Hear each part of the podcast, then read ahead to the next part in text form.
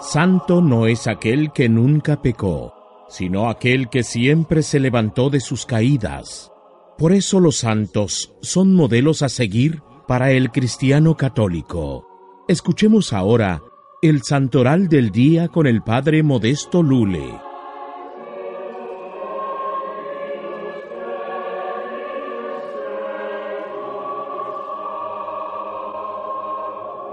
Hoy, 4 de noviembre, la iglesia recuerda a San Carlos Borromeo, obispo. Nació en el castillo de Arona, a las orillas del lago Mayor en el norte de Italia. Su padre era el conde Gilberto Borromeo. Desde niño manifestó gran inteligencia y profunda piedad.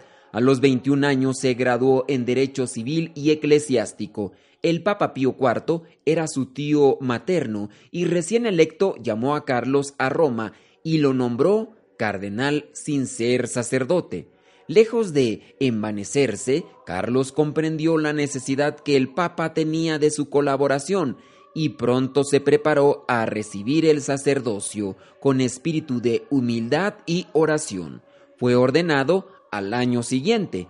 El santo fue consagrado obispo de Milán a los 25 años, a diferencia de muchos otros obispos que no residían en su diócesis, Carlos se trasladó a la ciudad de Milán y se entregó al servicio episcopal con verdadero heroísmo. Participó en el concilio de Trento y fue el principal promotor de la reforma del clero y de la vida religiosa, convocó 15 sínodos diocesanos, reformó la administración de los sacramentos y promovió la evangelización del pueblo con sermones y ejercicios espirituales.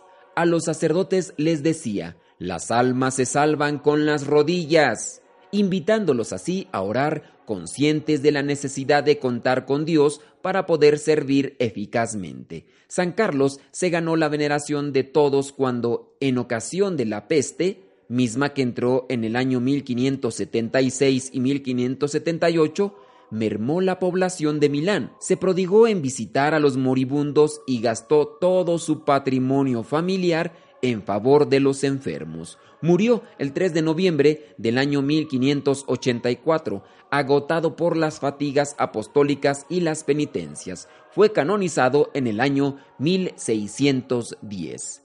Hoy, 4 de noviembre, la iglesia recuerda a San Carlos Borromeo, obispo.